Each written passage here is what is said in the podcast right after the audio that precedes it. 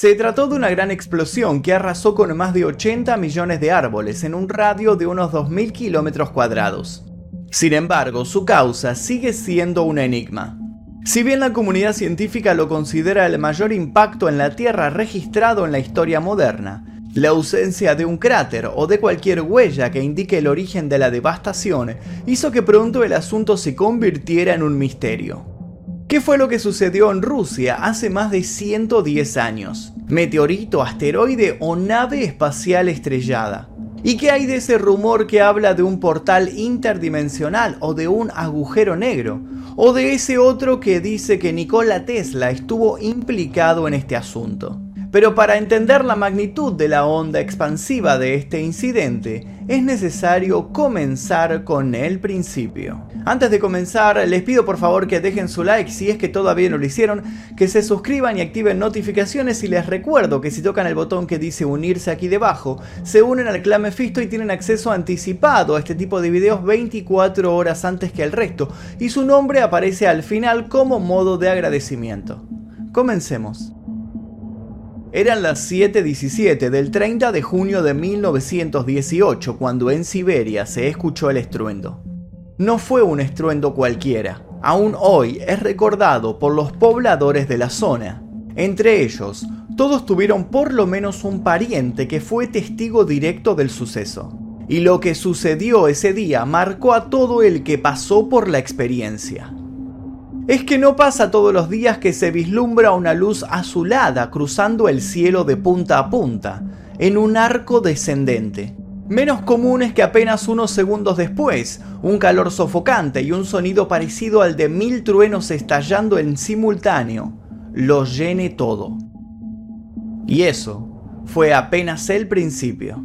Las aldeas más cercanas estaban a kilómetros y kilómetros del epicentro de la supuesta colisión, y así todo, las ventanas se rompieron. Las casas más rupestres no sobrevivieron. Muchas personas fueron arrastradas por un viento caliente. Muchas otras resultaron heridas. Algunas fueron golpeadas con más fuerza y directamente salieron disparadas de su lugar para terminar estrelladas brutalmente contra una pared. Los que justo miraban hacia el lugar de la explosión sintieron como si sus ojos se prendieran fuego alegaron seguir viendo manchones de luz intermitentes aún años después de todo lo ocurrido. El temblor causó accidentes, incluso un incendio por culpa de una vela caída.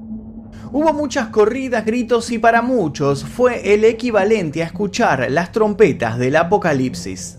Hubo algunos casos de personas que se quedaron sordas. Incluso se habla de que existieron tres víctimas fatales. Cuando todos pudieron volver en sí, miraron hacia los bosques. Una densa columna de humo negro se elevaba entre los alejados árboles. Durante semanas los cielos de la zona lucieron atardeceres flúor y medianoches salpicadas de extraños resplandores. El fenómeno fue incluso reportado desde varios países de Europa y de Asia. ¿Qué había pasado? Los testigos no tardaron en especular y las primeras hipótesis empezaron a expandirse en un desenfrenado y ansioso boca a boca. Empezó a hablarse de un meteorito, de una piedra espacial que había caído a la vera del río de Tunguska. Para algunos, la posible presencia de una roca del espacio exterior era algo maravilloso, una historia a la que empezaron a adornar con cierta solemnidad y un aura de misterio. Otros se mostraron un poco más preocupados por los posibles daños colaterales. ¿Y si algo de lo que se había esparcido por el aire terminaba por enfermarlos? ¿Y si habían sido expuestos a una especie de contaminación? De un modo u otro la historia se volvió popular y no tardó en pasar al rango de lo fundacional. Se hablaba mucho de lo que había pasado pero fue muy poco lo que se pudo hacer para saciar la curiosidad y sacar conclusiones apoyadas en evidencias. Al escuchar la historia presuponemos que las investigaciones y expediciones a los bosques fueron inmediatas. Bueno, en realidad no fue así. Resulta que los bosques eran un tanto inaccesibles. En el verano los alrededores del lago se transformaban en un barrizal difícilmente transitable. Por otro lado, eran tiempos tensos. La humanidad entraba en el umbral de la Primera Guerra Mundial y se podía oler en el ambiente la fragancia de las desgracias venideras. La sensación de que las cosas se estaban poniendo oscuras en el mundo sobrevolaba a las personas. ¿Y si la explosión no era más que una prueba armamentística de algún gobierno? O peor aún, ¿y si esa explosión era una advertencia a los enemigos del imperio? Todos se conformaron con seguir especulando y mantuvieron una distancia prudencial con el tema. Lo volvieron parte de su día a día. Todos aprendieron a existir con la ausencia de respuestas reales. Todos menos un tal Leonid Kulik. Leonid Kulik nació el 19 de agosto de 1883. Fue educado en el Instituto Universitario Forestal de San Petersburgo y en la Universidad Estatal de Kazán. Obtuvo muchas medallas y condecoraciones en su vida. Sirvió en el ejército ruso durante la guerra ruso-japonesa. Luego pasó un tiempo en prisión por sus actividades político-revolucionarias. Participó con el ejército ruso en la Primera Guerra Mundial. Terminada la guerra se convirtió en profesor y empezó a enseñar mineralogía. En 1920 consiguió un trabajo en el Museo de Mineralogía de San Petersburgo. Kulik era un detallista con su trabajo y tenía una obsesión. Quería investigar qué había sucedido en el famoso incidente de Tunguska. No fue hasta 1921 que Kulik hizo el primer intento de acercarse hacia el lugar del impacto. Sin embargo, lo inhóspito de la región significó el fracaso de la expedición, cosa que no lo desanimó. Kulik hizo oídos sordos a todos sus colegas que lo tomaron como objeto de burla y redobló la logística de sus planes para poder llegar con éxito a ese lugar del que todos decían algo, pero en el que nadie había estado. Se dedicó a recoger mejores y mayores recursos. Convenció a gente de viajar diciendo que si aprobaban su travesía iba a poder conseguir un pedazo de algo caído del espacio. Y si eso podía darles de algún modo información útil, ¿Y si esa información útil terminaba cayendo en otras manos? Muchos lo creyeron un delirante, pero lo cierto es que la gran mayoría terminó seducida por sus palabras y fueron persuadidos por culpa de su paranoia. Kulik no tardó en contar con la financiación necesaria para emprender camino hacia la misión que lo haría famoso y lo pondría incluso en estampillas. Con mucha más experiencia en 1927, volvió a intentarlo. Empezó por las aldeas hablando con todos aquellos que por casi 20 años no habían parado de rememorar el suceso. Luego se dirigió hacia la zona cero, la zona más allá de los barrizales, el bosque profundo, y esta vez sí llegó. Cada año la Tierra es bombardeada por aproximadamente 16 toneladas de meteoritos que se precipitan a la atmósfera. La mayoría apenas alcanzan una decena de gramos de masa y son tan pequeños que pasan desapercibidos. Otros suelen generar un resplandor que a veces confundimos con estrellas fugaces. Sí, en más de una ocasión le pedimos deseos a un meteorito que se está deshaciendo. Todos estos meteoritos comienzan pareciendo amenazantes, pero terminan siendo inofensivos. Lo de Tunguska no fue el caso. Se supo después que lo que Kulik vio era el equivalente al desastre ocasionado por no menos de 300 bombas atómicas. Kulik se topó con un área de 4 kilómetros de diámetro donde los árboles se mantenían aún en pie, pero sin ramas ni corteza. A su alrededor, miles de kilómetros más de árboles derribados marcaban un epicentro, apuntando sus raíces hacia un lugar específico. El científico decidió orientar la expedición a la búsqueda de pruebas. Deseaba en concreto encontrar un gran cuerpo metálico, posiblemente rico en níquel. Estaba seguro de que el cuerpo tenía que estar por allí. Era lo más lógico, ¿no? Quizás se sorprendan tanto como Kulik al descubrir que no existía dicho cuerpo. Todos lo miraron defraudado. Kulik quedó perplejo, no sabía qué decir. Tiempo después luchó en la Segunda Guerra Mundial. Sus frustraciones lo volvieron un poco taciturno. En sus últimos momentos vivos se siguió preguntando y le siguió preguntando a sus compañeros cómo podía ser que ni siquiera se pudiese ver un cráter en Tunguska. Las dudas lo carcomieron tanto como el tifus que lo invadió cuando fue capturado por el ejército alemán y terminó encerrado en un campo de prisioneros de guerra, donde terminaría muriendo.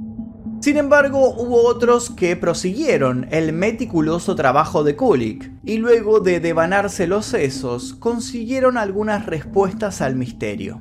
En 1930, el astrónomo británico Whipple sugirió que el cuerpo de Tunguska pudo haber sido un pequeño cometa.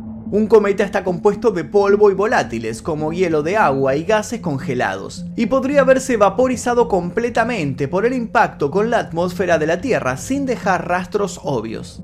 En 1978, el astrónomo eslovaco Lubor Kresak sugirió que el cuerpo podía ser en realidad un fragmento del cometa Encke, un cometa que cada tres años pasa cerca de la Tierra y es responsable de Beta Tauridas, una lluvia de meteoritos con una actividad máxima alrededor del 28 al 29 de junio. El evento de Tunguska coincidió con la actividad máxima de esa lluvia. En 1983, el astrónomo Zetke Sekanina publicó un artículo criticando la hipótesis del cometa señaló que un cuerpo compuesto de material cometario, viajando a través de la atmósfera a lo largo de una trayectoria tan superficial, debería haberse desintegrado, mientras que el cuerpo de Tunguska aparentemente permaneció intacto en la atmósfera inferior. Secanina argumentó que la evidencia apuntaba a un objeto denso y rocoso, probablemente de origen asteroide. Pero entonces, ¿era un cometa o un asteroide o qué? Durante la década de 1990, investigadores italianos extrajeron resina del núcleo de los árboles en el área de impacto para examinar las partículas atrapadas que estuvieron presentes durante el evento de 1908. Encontraron altos niveles de material que se encuentran comúnmente en los asteroides rocosos y rara vez se encuentran en los cometas. El caso entonces pareció cerrado, pero en el año 2007 científicos de la Universidad de Polonia expusieron que no veían factible la desintegración absoluta del supuesto objeto. Otros colegas les preguntaron a qué se referían. Los científicos no dudaron en asegurar que habían encontrado el lugar en el que se encontraba un fragmento sobreviviente de la icónica explosión. La teoría de los polacos era que un fragmento de 10 metros se había desprendido del objeto proveniente del espacio y había golpeado el suelo. ¿Dónde? A 8 kilómetros de la zona cero. Más precisamente lo que hoy se conoce como lago Checo. El lago Checo es un pequeño lago en forma de cuenco. Durante años todos pelearon por la edad del lago para determinar si realmente se había formado en 1908. Recién en 2017 una investigación rusa pudo demostrar de modo confiable que el lago posee 280 años o incluso más.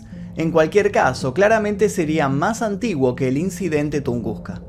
Descartada la idea del lago cráter, el interés por el asunto se renovó y así como se retomaron algunas investigaciones, como la del astrofísico Wolfgang Kant, que propuso que el evento de Tunguska fue causado por la liberación y posterior explosión de 10 millones de toneladas de gas natural desde el interior de la corteza terrestre. También las ideas más locas y disparatadas volvieron a aparecer en los titulares. Algunos ligaron el incidente Tunguska a la ufología, considerándolo el caso Roswell ruso.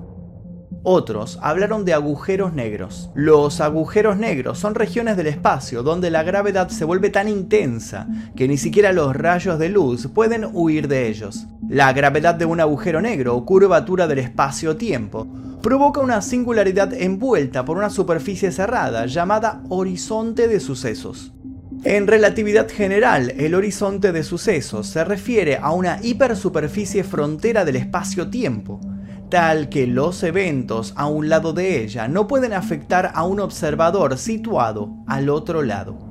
Se conjetura que en el centro de la mayoría de las galaxias, entre ellas la Vía Láctea, hay agujeros negros supermasivos.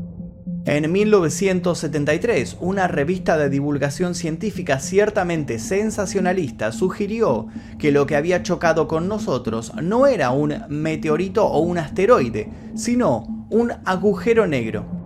La descomunal densidad de los agujeros negros permitía que concentraran la masa estimada para el meteoro de Tunguska en un espacio microscópico, haciendo imposible encontrar un cráter ni restos de este, pero produciendo una onda de choque capaz de justificar los kilómetros arrasados. El contraargumento más difundido fue que un agujero negro de ese tamaño y características debería haber atravesado la Tierra en tan solo un cuarto de hora, emergiendo, según se calcula, por el Atlántico Norte causando una nueva explosión de la que no se tiene constancia alguna.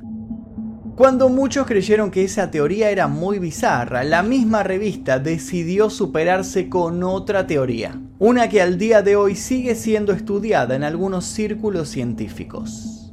Dicho de una forma muy simplista, la antimateria está compuesta de antipartículas, idénticas a los protones, neutrones y electrones que componen nuestra materia, pero cambiando únicamente su carga eléctrica para darles el signo contrario. Cuando una partícula se encuentra con su antipartícula, se dice que se aniquilan, transformando su masa en energía que se libera violentamente junto con unas cuantas partículas. Esta nueva explicación hablaba del impacto en Tunguska de un meteorito de antimateria. De este modo, la explosión producida por un pequeño meteoro de antimateria permitiría justificar la falta de cráter y de restos meteoríticos. A pesar del revuelo que causaron, ni la teoría del agujero negro ni la teoría del meteorito de antimateria levantaron tanta controversia como una que gana adeptos año tras año. Una teoría que señala que Nikola Tesla podría haber estado implicado en este asunto. A pesar de ser visto por muchos como un asocial, Tesla era refinado en sus gustos, simpático para la charla, elegante y conquistador a pesar de haberse entregado a la castidad por considerarla la mejor opción para su vida profesional. Gracias a estos atributos fue que pudo conseguir financiación, a pesar de que siempre terminaba endeudado. Su última pieza de ingeniería fue la torre Wardenclyffe, también conocida como la Torre Tesla. Se trata de una torre antena de telecomunicaciones inalámbricas pionera diseñada para la telefonía comercial transatlántica.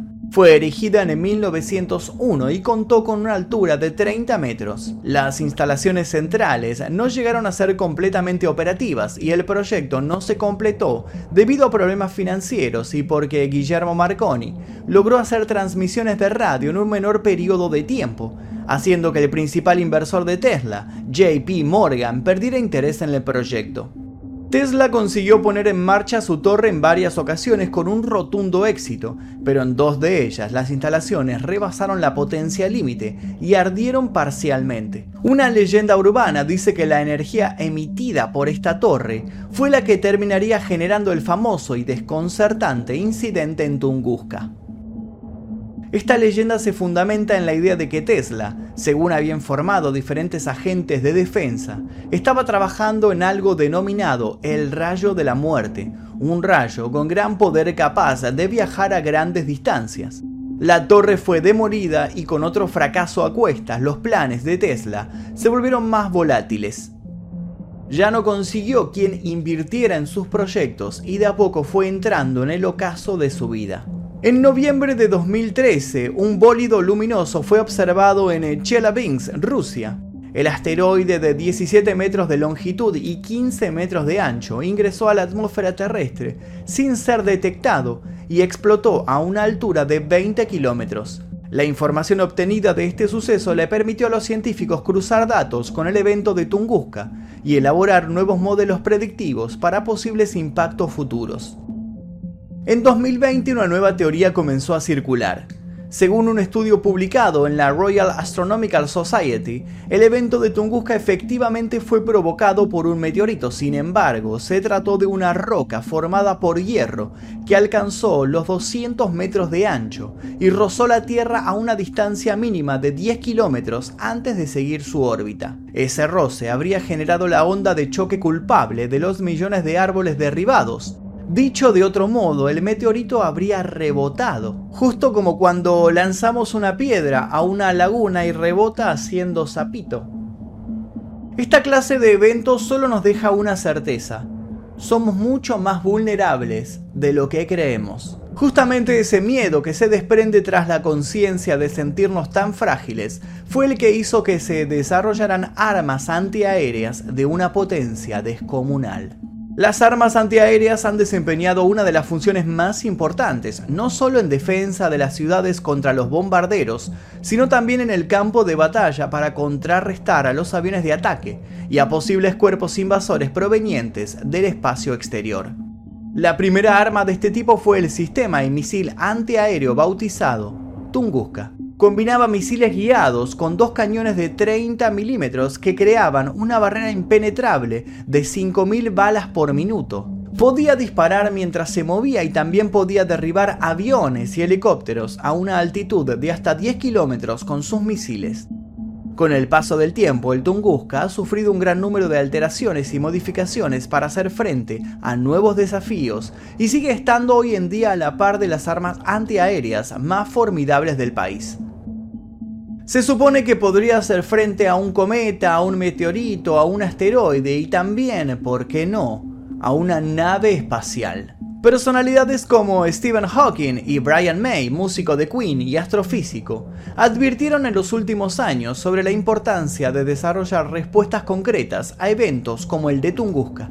Sostienen la idea de que la posibilidad de recibir un piedrazo por parte del universo debe ser tomada muy en serio, de hecho, está sucediendo en este preciso momento y no estaríamos siendo capaces de anticiparnos a los ataques. Los científicos más pesimistas dicen que todos los días estamos a merced de descubrir que quedamos en la línea de trayectoria de una masa capaz de destruirnos y llegar a colisionar con nosotros. Pero ¿qué vamos a hacer entonces? ¿Disparar? ¿Rezar? En el año 2016, la Asamblea General de la ONU declaró el 30 de junio como el Día Internacional del Asteroide, para que cada año la humanidad tenga presente el aniversario del evento de Tunguska, y para que no nos olvidemos que solo es cuestión de tiempo para que el azar cósmico haga lo suyo en nuestra particular existencia dentro del cosmos, quede reducida a un montón de fósiles, como ya ha pasado hace tantos millones de años con los dinosaurios. ¿Y qué creen ustedes que sucedió en Tunguska? Quiero que me dejen sus teorías, si es que escucharon tal vez alguna teoría diferente a la que postulé el día de hoy. ¿Fue una nave extraterrestre tal vez que se estrelló como el evento de Roswell?